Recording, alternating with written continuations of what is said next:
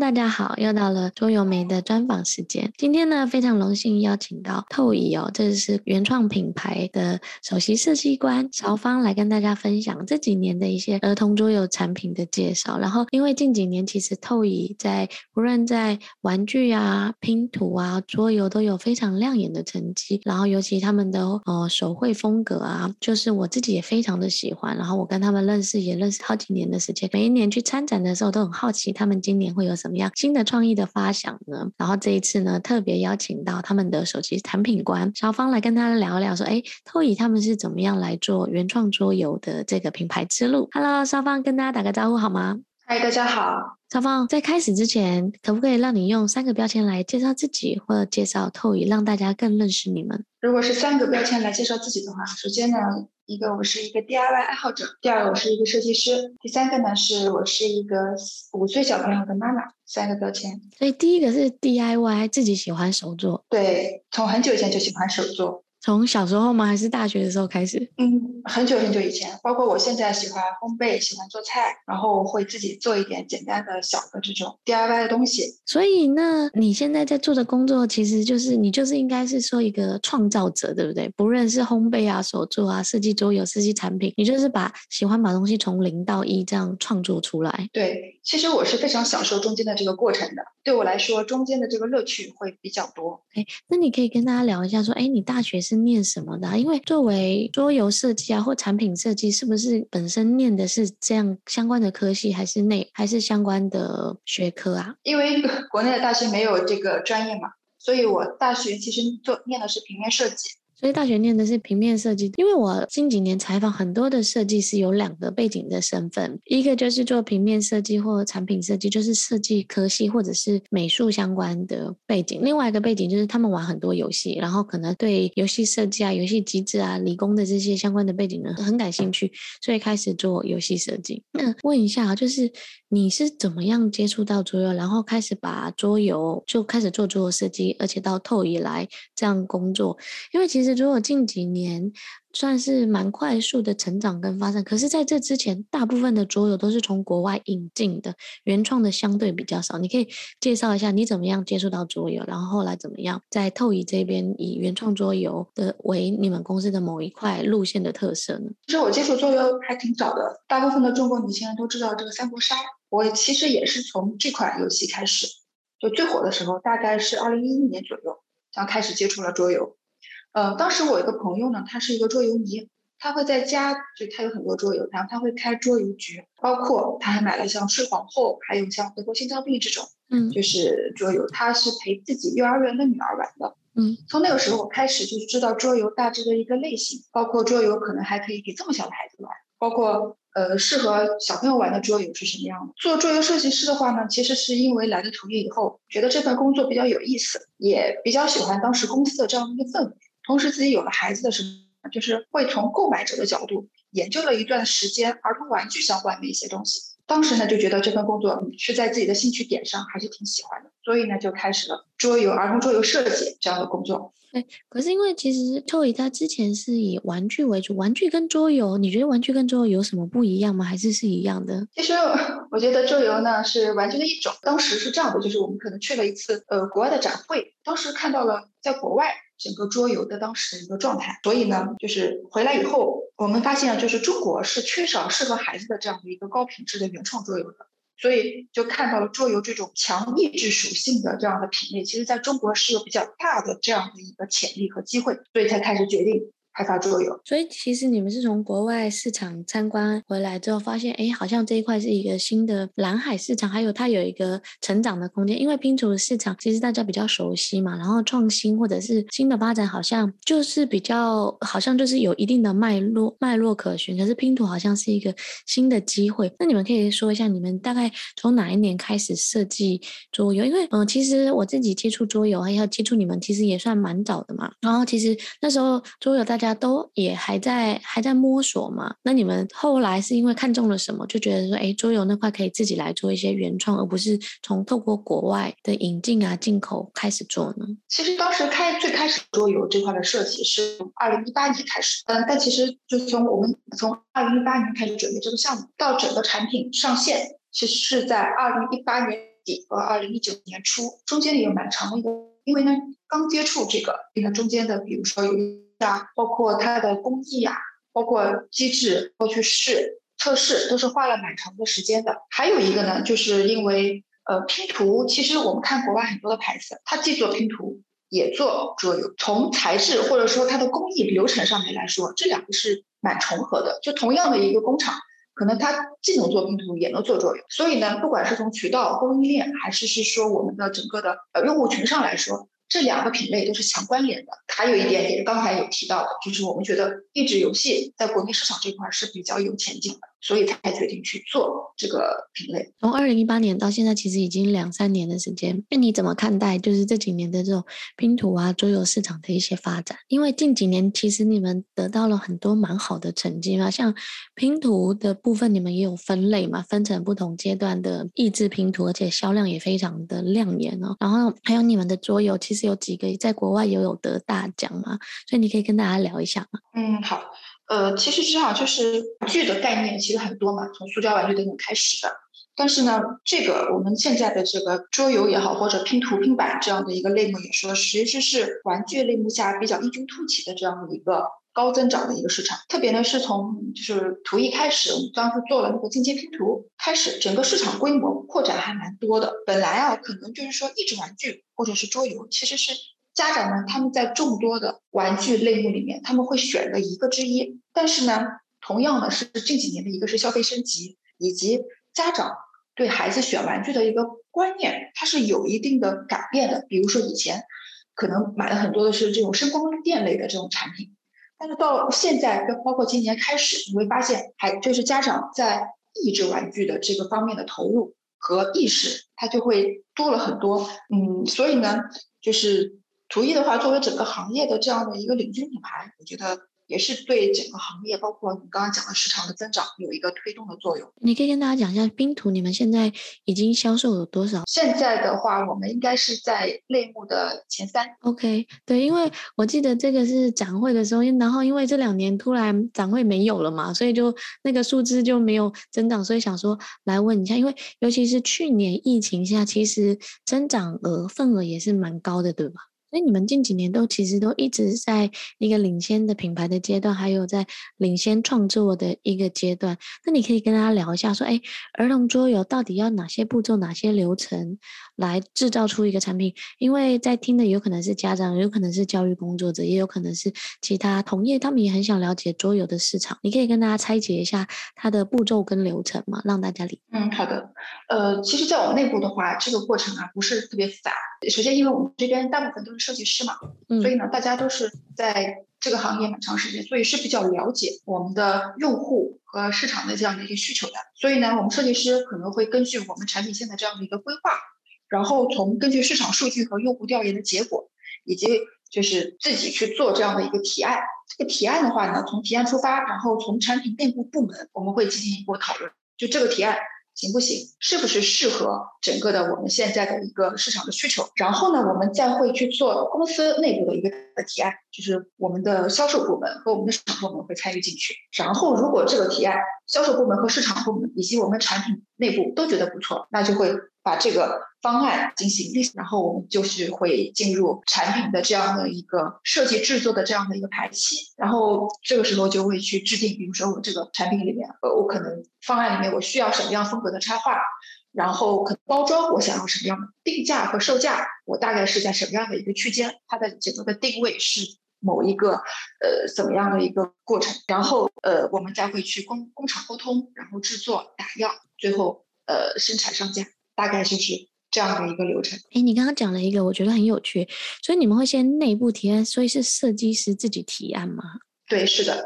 我们都是设计师内部提案，就是自己，他有自己，他有一个，可能他有一个很好的 idea，但是呢，就是。呃，因为是这样，就是一个好的想法，到底能把它做成一个产品，再到经过市场认可，其实中间有蛮长的一个路要走。这个时候就需要我们团队的协作的这样的一个一个能力。可能他有一个很好的点子，但是呢，可能这个设计师他的整个的，比如说他觉得嗯这个点很好，但是可能到实现到产品会有一定的呃问题，或者说哪哪可能有一点点他觉得不太容易，这个时候我们会去帮帮助他，我们会一起去想办法，或者说我们给他一个方向，他可以朝着这个方向去做一些修改。对，所以这个事情是什么呢？可能是我们的桌游的一个方案是来源于一个点，但是是团队的力量去把这件事情从头推动到最后。对，哎，我觉得这个很有意思。你们感觉好像那种，就是广告公司或品牌公司，就是有一个想法，自己提案，然后去延伸。为什么你们会这样做？因为我知道很多设计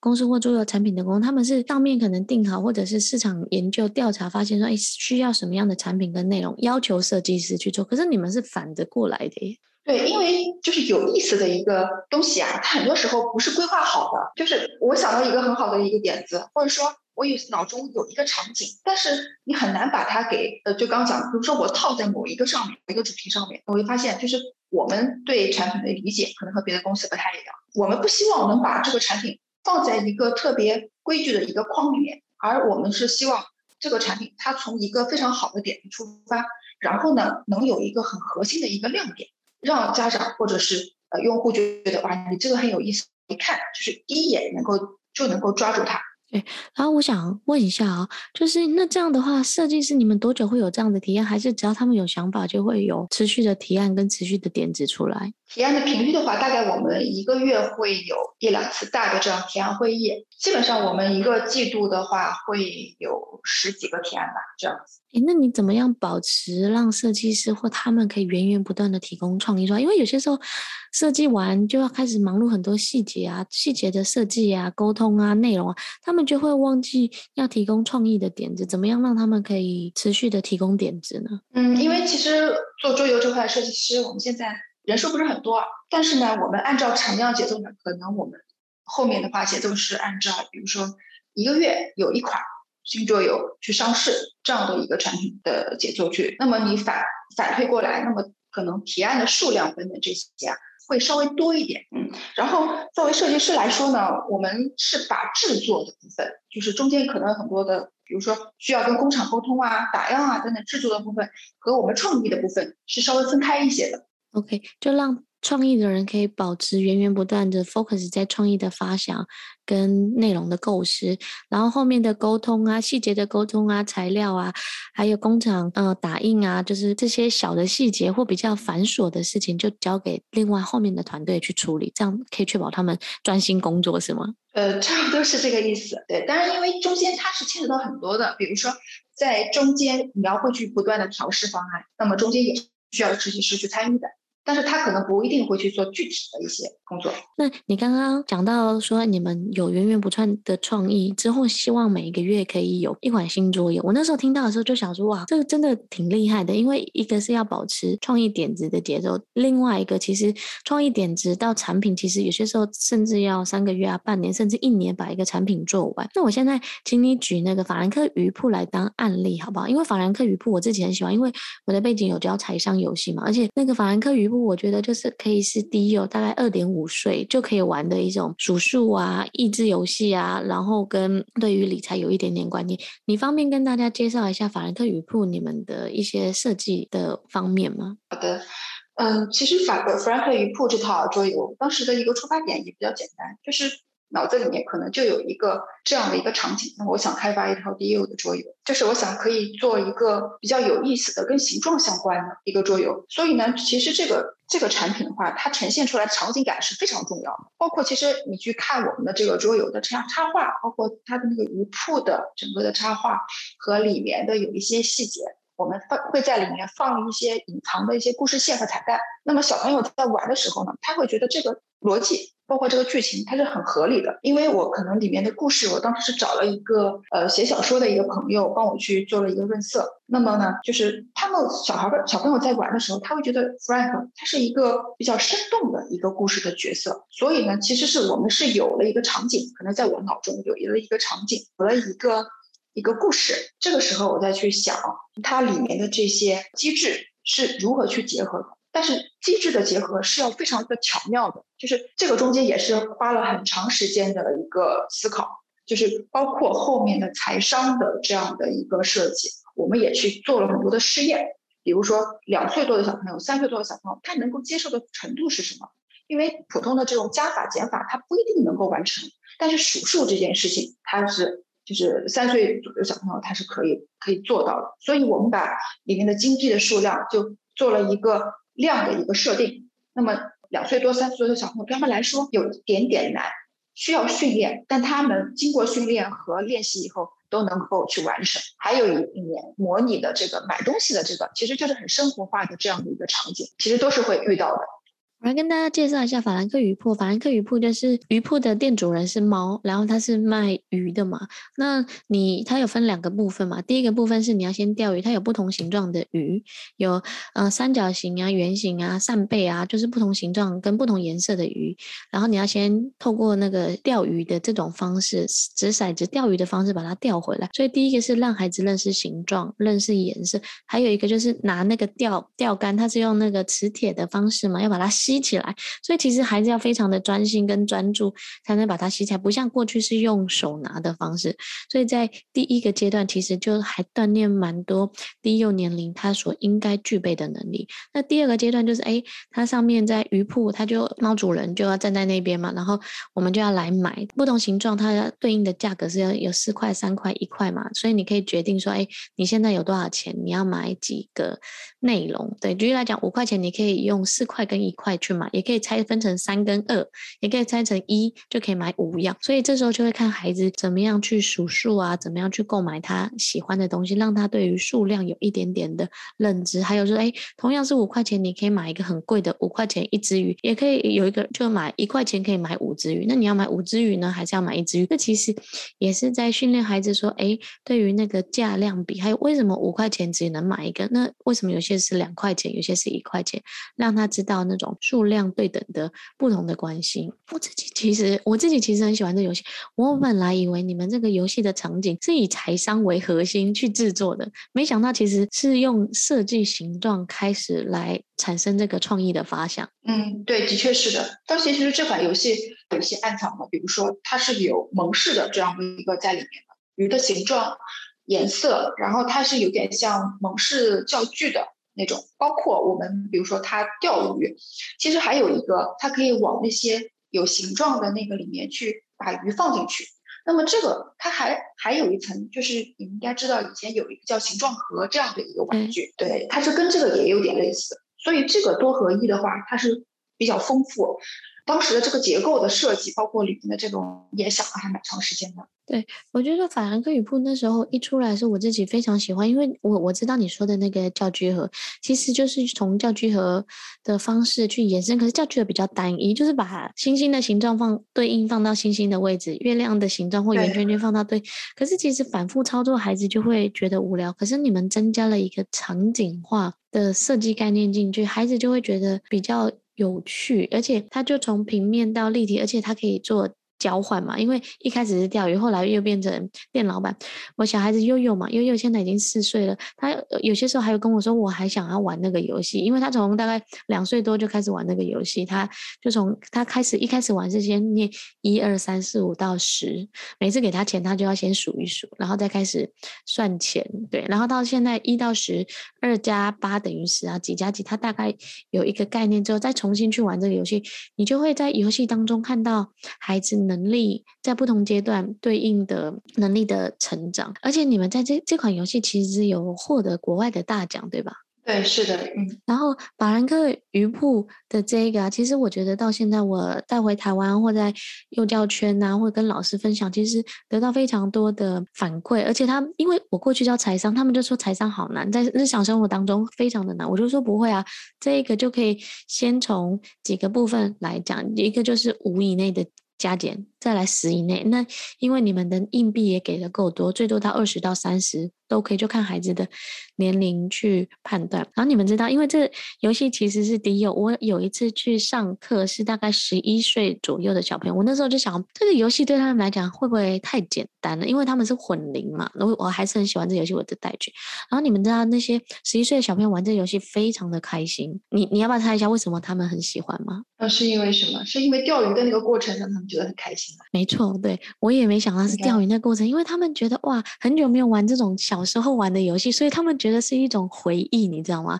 非常的可爱。我从来没有想过，他们原来是因为我们有些时候。在教学久了，或者是在游戏的现场久了，就会想说：哎，这个游戏对孩子来讲年龄段好像太简单。可是他们给我反馈说：啊，我好久没有玩这个小时候玩的这种钓鱼的游戏。你看我们现在钓很快，所以他们在那个游戏过程当中是比谁最快钓到。然后或者是他们变成 team 嘛，就是一个 team，大家怎么样想尽办法来钓鱼，所以他们就会把 那个杆子稍微弄短一点，让它摇摆不会更大什么的。然后他们的那一次经验让我重新学习到。一件事情哦，就是其实我们不应该用盒子外面的年纪来限制说，哦，这个对孩子来讲会不会太简单？对，可是因为不同的年龄段的孩子，他们在玩游戏的时候，他们会找到自己与众不同跟独特的乐趣。对，这里是我想要稍微做一点点补充的。刚刚听小芳聊了一下那个法兰克鱼铺。的设计的一些发想啊，还有产品的一些用心啊，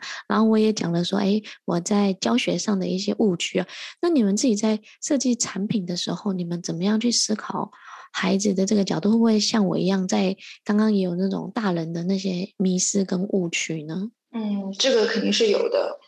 因为是这样的，就是图印作为一个原创的品牌，可能我们会特别在意我们产品的这样的一个原创性，而且呢，想在产品上面呢做一些。创新，但是最大的误区就是，比如说我们想做某个主题，为了要区别于其他产品，其实就是为会为了创新而创新，就是 有经历过这样的一些弯路，会把产品做得非常复杂，觉得好像嗯它的形式挺新颖的，但是就忽略了用户的基本的一个需求和体验，还有呢就是对于市场啊，对桌游产品的一个受下受度会有这样的一个误区，我们可能觉得。能把产品做得比较完美、比较好，但这样的话，它的成本会比较高。所以呢，对于我们来说，有一些误区，就是觉得对市场的一个价格，就桌游产品价格的这样的一个接受度，我有一定的认知误区。就是如何平衡产品的售价和它的功能性的达成，也是比较难的一件事情。对啊，因为我觉得，嗯，产品好，可能价格像法兰克鱼铺，其实都是木头的材质。我今天拿到的时候，觉得非常的用心，而且材质，而且你们的木头其实比一般的厚度都还高，其实就跟欧欧洲国外的那个所有的标准相对。更高哦，就是差不多或甚至更高。嗯、我呃还有打脚啊、原模啊那些东西，我所以所以你们在细节上是非常的用心，可是这样就会相对的成本就会比较高，那就会反映到售价。那家长有些时候觉得啊，这个游戏这么贵，那我干脆就买便宜一点。所以其实，在价格的衡量跟产品好的高质量的把关上，其实也要花蛮多心思的去做。总总和对，对吧？对，是的，的确是。嗯，然后我想问一下啊，就是因为我看你们的美术啊、画风都非常的细致啊，可不可以跟我们讲一下，为什么你们会在美术上的细节上这么的用心呢？因为其实近几年我自己在。讲桌游产品的时候，我常常会跟家长或跟老师强调一个，桌游不是只是看性价比，也不是只是看多少钱，也不是只是看能学到东西，有一个非常重要的重点就是看它的美术风格，那是日常生活当中美学跟美感的培养，从一个封面开始啊。那你们在？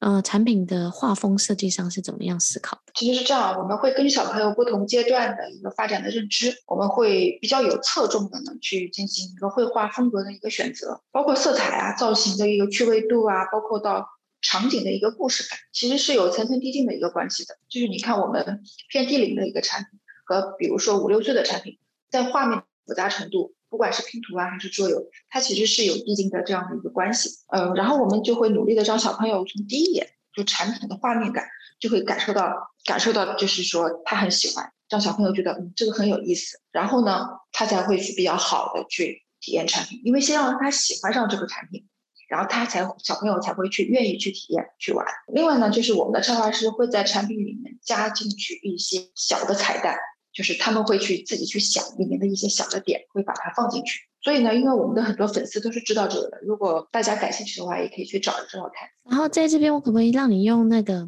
手电筒找找，来跟大家做案案例哦？因为我觉得它那个产品算是你们创新的产品，然后又结合绘画、图画的一些小细节的构思，你可以跟大家讲一下那个产品吗？从插画上来说呢，因为那个产品它有两种玩法。一个是白天，一个是晚上。那么所谓的晚上呢，其实就是有点像那种用了遮罩的这样的一个原理，在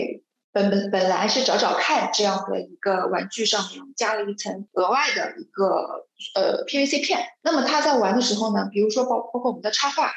他可能白天的小动物啊等等，它是睁着眼睛，到了晚上的时候，我们就会在里面放一些彩蛋，小动物它在有的在睡觉，然后包括里面的有一些小车啊等等这些。到晚上，它就会把光打开。比如说，里面有个小的这种摩天轮的一个小插画，到了晚上的那另外一面的时候，它都会把光给打起来。这些都是非常非常细节的东西。但是呢，小朋友在玩的时候，他会觉得，哎，这个很有意思。为什么跟我这个不一样？这个就是一个方法。我跟你说，我第一次在玩那个的时候，我想，他是不是画错？因为找一找，我的惯性思维就是说要找一模一样的东西。我记得我那时候在跟我儿子玩的时候，我就想说奇怪，前面跟后面怎么有一点点不一样？然后我还特别去想了一下，也跟你们问嘛。你们说这是彩蛋，我后来就觉得，哎，其实这样蛮用心，因为白天有白天的看待这个东西的视角，所以你们把这种灵活灵现的这种设计在产品里面。因为其实如果白天跟晚上是一模模一样，其实同一个图画一次就好，你们要画不一样的图，对不对？对，要做两份工，所以你们上面的那些很多的小细节，其实就等于要画两个两个工，然后美术要去构思说为什么这样子。那为什么你们很喜欢在游戏里面埋那么多很可爱的彩蛋呢？嗯，因为是这样，就是说从儿童角产品角度出发的话，小朋友他是非常喜欢这些东西，这样会让他很有代入感，就是它不是很简单的一张图。因为我们之前一直在做拼图嘛，嗯，那么拼图的这样的一个主体其实就是插画，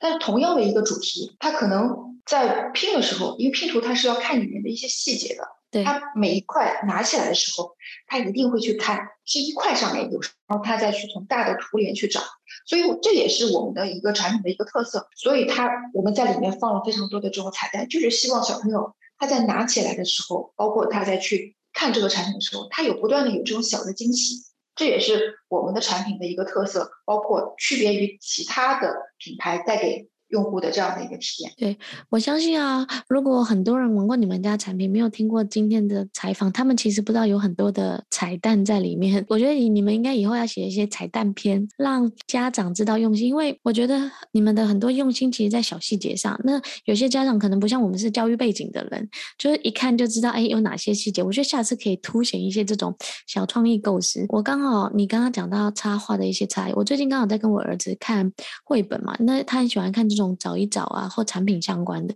然后我昨天跟他讲了一本书，然后我昨天晚上第一次跟他念，然后跟今天早上念，他又跟我说：“妈妈，你看这个图跟前面两页的图是不一样的耶。”就是。你看，孩子真的会在细节当中，就是观察当中去发现他的不一样，然后会去用心。还有一本是我们上次看的另外一本书，也是同一个作者，又是作者的东西。他说：“妈妈，这本书的这个小很，这不是主角里面，是场景里的一个小插画。”他说：“这个图在上一个里面一模一样的。”我就说：“有吗？因为我大人嘛，可能就是念过去，对文字啊，对大的画面很很有印象。可是他对于小的，后来我们真的去翻，还真的有。所以。你刚刚讲的那一段呢、啊，我我现在就会思考说，如果未来再给孩子上面留一些惊奇的彩蛋啊，那说不定也是一个很好的互动方式，也是一种游戏化学习，或者是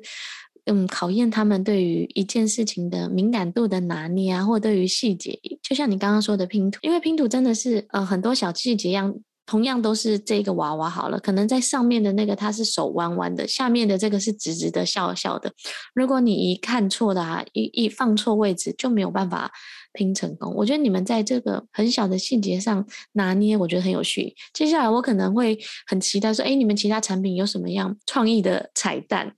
那这样在思考彩蛋的时候，怎么样去拿捏？我觉得在设计的时候，往上面添加很多创意的发想跟发挥很很容易。可是怎么样拿捏说，哦，OK，差不多够了，哦，OK，不能再加更多的东西，会变得更复杂。你说的这个彩蛋的拿捏，难或者它的程度的话，其实是根据你的这一套产品也好，或者你的这个插画的主题的一个故事线，会有一定的相关的。我给你举个例子，还是拿 Frank 举例子，嗯，呃，你去看它上面的一些小的细节，你会发现它其实是有剧情暗藏在里面的。比如说我们在它的鱼铺的那个电墙上。嗯，放了一些鱼竿，自己画了一些鱼竿和一个地图。这个地图是什么？其实就是暗合了剧情里面，他每天要去哪里去钓鱼，他有一个路线图的。然后包括包括里面的那个秤，比如说他鱼铺的那个秤，当时这个我们也是改了不止一遍，就是他的鱼铺的秤和他的砧砧板都是猫头形状的，就这个其实是符合它的一个设定，包括这个鱼铺下面的一个盒子，就是底层的那个盒子，其实是它鱼铺的一个外面的一圈的木板，但是我们在上面画了一些小老鼠和一个有一个小的垃圾桶等等这些，这个呢就是你会去看哦，可能这些小老鼠它想去干嘛？想去去。去偷上面的鱼吃或者是什么，就是对，它就是会有这样的一些彩蛋和细节穿插进去。因为如果你正常画，那你下面就是一个木板，什么也没有了。但是我们想让它更有意思，因为你在玩的时候，你的眼睛一直会盯在这个产品上。小朋友他一定会去看里面的一些细节的，他会去研究去揣摩。因为大人可能接触的比较多，他眼睛扫一眼就过去了。但是小朋友他的世界其实是比大人要小很多的。他去玩一套产品的时候。或者他去玩一套游戏的时候，他会很专注。呃，我们就希望能带给他更多的这样的一个惊喜。而这些东西呢，如果我们画的太多，也不是很合适。所以这些得符合剧情。就是刚才我讲的，就是你也提到的 Frank 他去钓鱼，他在卖鱼这样的一个主线，就像动画片一样，会加进去一些这种对它的剧情相关的一些有趣的东西。你刚刚说的那个。猫头啊，我有关注到那个调感，我还没关注到。嗯、我等下录完，我要跟我儿子再去重新看一下。我觉得太有、太有、太有、太有意思了。然后接下来呢，我想稍微跟你问一下，就是因为其实你们现在产品的出的速度也挺快的，那你们怎么样区分？因为你看又有产品嘛，又有拼图嘛，然后还有其他的延伸。上次还跟我说，接下来还会有一些成人的不同的游戏。你们现在 TOYY 的整个产品大概是分？什么样的架构啊？然后在什么不同时段有什么样的产品预计会诞生，可以让大家期待一下？嗯，好的。其实从去年开始，去年底开始，我们有新上的就是我们的潮玩拼图这样的一个产品线。其实我们在做潮玩拼图之前，我们做的基本上都是儿童线的产品。那么从去年开始，我们开始上了一千片的拼图，然后五百的这样适合大人的。然后还有呢，我们会做相应的一个立体拼插，就是呃音乐盒这样的一个产品线，包括呃我们的儿童产品线，现在其实是有桌游、益智玩具和拼图三个类目，呃会后续更多的话，其实是两边都会发力，就是我们的成人产品线潮玩线和我们的呃儿童线都会去去发力去做。呃，我们从去年开始呢，就是合作了两个，呃，合作了三个 IP，一个呢是敦煌研究院，一个是航海王，还有一个呢是上海美术电影制片厂。这三个在国内应该都是知名度比较高的。比如说航海王，它可能是 IP 里面比较就是受众比较多的，因为航海王这个 IP 从可能，比如说我们公司有一个新来的小伙子，他是九九年的，然后到我身边的朋友可能有有四十岁了。然后他们都很喜欢这个 IP，这是一个跨度比较长的年龄段比较多的这样的粉丝的这样的一个 IP，那么这个也是我们今年会开发的一个重点。所以我们刚刚讲到那个就是拼图系列，以前在 TOYY 的玩具的时候，我老公就会知道说，诶，我要再帮我小孩选游戏。然后现在他们知道你们有大人的拼图跟立体的拼图，他就说，诶，那下次可以买海贼王的给他吗？然后我小孩就会说，诶，那西游记就是你们跟东方研究院那些传统的、传统的中国传统的一些故事内容结合，他也会很期待说，不晓得下次还会有什么样的故事结合。所以其实我觉得。透仪啊，未来应该会是往大人跟小孩共同的品牌去做发展吗？对，是的，嗯，成人线是我们未来的一个挺重点的一个发展方向。因为呃，从我们品牌角度出发，我们是想做的其实就是一个拼图专业品牌。那么从拼图来说，我们不可能只做儿童的，其实就是是从呃零到九十九岁都可以，不管你是喜欢什么类型的。呃，风格的图，或者是说你能拼多少片，你都能在图一的产品里面找到你自己喜欢的。然后，那我想问一下，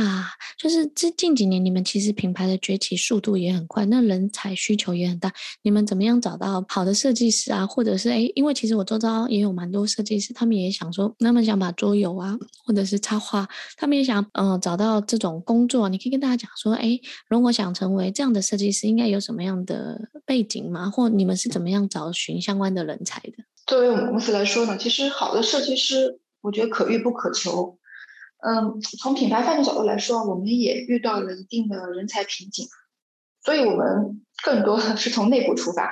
激发伙伴们的这样的一个创造力。比如我们之前有一名设计师，他原来是团队里面的插画师，然后呢，我们发现他自己本身非常喜欢做产品，他也很有创意，所以呢，他就相当于从插画师，呃，调到做产品设计师了。所以呢，我们现在的一些桌游，你看到的有一些，也有一些是他做的。嗯，对，其实从内部产生设计师，我觉得相对是比较好，因为他们熟悉品牌，他们熟悉一些运作的方式跟流程。因为有些时候，如果是从外部找游戏设计师，可能有些游戏的机制啊，或游戏的呃类型跟发想，可能就会太桌游化，对不对？对，是的，嗯，那我想问一下，就是身为设计师的你啊，平常在哪方面累积这些相关设计的灵感呢？嗯，第一个呢，可能就是设计师的话，一定要打开眼界，就是我们会去看各种各样的展览，包括我们会去不同的地方，就只比如说我们去了四川，然后去了北京、去上海、去杭州，我们会看各种各样的线下店铺，然后看各种各样很好玩的这样的一个玩具。还有一个呢，就是作为设计师来说，我觉得特别是做儿童。玩具或者儿童桌游的，去了解孩子，多陪伴孩子，嗯，然后从孩子的需求和感受上，其实是能找到一部分灵感的和产品的切入点。还有一个就是其他跨行业的这样的一个儿童产品，也是很重要的一个灵感来源，比如说童书啊，然后塑料玩具啊、积木玩具啊等等这些。所以其实你的灵感素材来源是蛮多的。我其实很多很多，我最近看了很多的绘本，我每一个本绘本我都很想把它变成一个桌游，或从中中间的一个游戏。说，哎，我觉得绘本的某一段写得很好，我如果用桌游的方式，或用教学的教具方式，我会怎么样来呈现？你会不会现在看到什么都会跟设计产品相关做一些连接？嗯，会的，因为你看的多了，你就知道这个故事好不好。因为很多时候它会于来源于就是你所有的产品。灵感也好，会来源于你看到的一个场景，来源于你读过的这个绘本，它的故事就很有意思。就像你刚刚说的，那么我想，诶，哪些东西可以加到里面去？我们把它变成一个游戏。还有呢，比如说是跟孩子相处的时候，他突然会有一个一句话会打动你，你会觉得基于他的这个需求，是不是也可以做一款产品呢？所以这些东西都是我觉得它是糅合在一起的。嗯，你很难去分哪一块对你更有用。还有一个就是来源于你个人的你的一个成长经历，我觉得也很有关系。就是你要去去有这种跳跃性的思维，就是我觉得这个对设计师来说还挺重要的，就是会有发生发散的一个能力，你从能从一个点能想到非常多的东西。那后面我想问一下，就是如果有些人也想听这个，也想当桌游设计师，你会给他们什么样的建议呢？那你觉得桌游设计师应该具备什么能力啊？嗯，第一个就是我先讲的儿童桌游设计师，因为我觉得做成人桌游和做儿童桌游其实是不太一样的人，或者说不太一样的能力，所以我只说儿童桌游。我觉得儿童桌游的话，第一个你得了解小朋友的需求，就你知道什么年龄段的小朋友能做到哪些事情，这是一个。第二个呢，就是你得了解市场和家长的需求，就是你要知道家长他在意什么，他对哪些地方或者说哪些点。家长会比较看重，还有一个就刚才我有讲过，它是有一个需要有一个跳跃性的思维，它能有一定的对一个东西能有一定的发散性，能从一个点出发，能想到挺多东西的。还有一个第三个就是需要是你去就是你特别喜欢这个行业，因为我觉得这件事情还蛮重要的。如果你不喜欢它的话，你很难去进行下进行下去。还有最后一个就是需要有一定的产产品的知识。我讲的这些产品知识是什么呢？就是。关联产品相关的，它的工艺材质、它的成本，包括这个你要去做桌游，你如何它的结构等等这些，可能是需要去了解。但是这些东西呢，它是我觉得可能是你通过半年时间的学习，或者在这个行业待一段时间，就会慢慢慢慢会去了解，会去知道的。前面三点我觉得更重要一些。对，我觉得你前面讲的就是你可能本身要有一些这种对这个行业的喜好啊，或者是跳跃性思维，还有从一个产品，从一个小点子怎么样延伸到一个点子产生到作品，其实是一个蛮需要长时间流程，或者是哎结构一一部分一部分去拆解内容。那你刚刚最后说的那个，我觉得工艺的产品啊，成成本的结构啊，或者是成品这个材质啊的运用啊，还有构成啊，就是产品规划或产品设计的一个思维。其实我觉得这个可能以前在学校教的相对少，可是你要透过实物的经验去有概念，因为很多设计师。来找我们的时候，有些时候他们就很天马行空啊。那我说，可是这样的材质做一做，成本会很高诶，成本很高，市场可能就不能接受。他说没关系，我就是要这样做。有些时候，设计师在要求一个东西是产品点是要求的太高跟太完美，而忽略了市场性。市场需求其实才是最重要的，对吧？对，的确是因为你的售价是在那儿，就你的售价其实有一部分啊，决定了你的产品它的销售量。和到底是谁会去？没错，就是我们应该来说，如果你把桌游当成艺术品，我们就可以不用管它的市场性，你就可以用很好的材质啊，用独一无二、非常厉害的东西做。可是，如果你要把它变成一个市面上流通的产品，其实市场的考量点就要好好的去做判断跟思考。对，的确是的。那这边后面来问一下，说，哎，当初你也有来参加这种儿童桌游师资班，你可以跟大家分享一下，说，哎，你在课程当中有学习到什么吗？因为很多有一些桌游设计师就觉得，哎，他们桌游设计很强的，其实不太需要知道桌游的一些其他的概念，你可以跟大家分享一下吗？嗯，当初其实参加瑞穗老师的这个师资班的课程，更多呢是想了解，就是桌游这个行业或者说这个类目，大家都在做什么，或者是说整个行业的一个。情况是什么样的？因为我们和我和瑞穗老师，我们是在当时的那个桌游展上认识的，北京的桌游展。呃，然后当时有有沟通，所以是这个角度出发。嗯，还有一个呢是想了解，就是说，比如说如何从课程的角度来指导孩子玩桌游，因为可能我们会会生产桌游，我们会设计桌游，但是如何在孩子的交流中能够。通过课程的方式，让他去有这个陪伴的过程，有这个怎么样去去做这个课程，这个是我们想去学的。还有就是刚刚讲的，就是在里面也认识了非常多的同行和爱好者，这也是。我觉得还是收获蛮大的一个方面。你自己同样身为一个妈妈，你可以跟大家分享说，哎，如果在挑选桌游的时候，应该怎么样分辨吗？因为很多妈妈其实就是看材质或看故事，那你可以跟大家讲说材质啊、用料还有安全性的这一些考量吗？你们会是怎么样挑选的？首先一个就是我我会看我在给孩子挑桌游的时候，我会去。看这个桌游，它是用什么样的？首先是看品牌，如如果它是进口的还是国产的？呃，如果是进口的话，可能我对桌游有一些了解，我就会知道它比较知名的几个牌子是什么。那么你相对来说你是会比较有信赖度的。还有一个呢，就如果是从质量的角度去分辨好的桌游的话，比如说它的用的纸板的厚度和材质，还有一个，比如说你看它的印刷是不是很好看，它的插画颜色是不是印刷出来很饱满。还有一个呢，我们看它的里面的 token 这种材质，因为木质的话，呃，栗子它有很多种嘛，嗯，有的比较好的会用，比如说榉木，有的会稍微差一点，就会发现它那个木质的粒子它是比较粗糙的，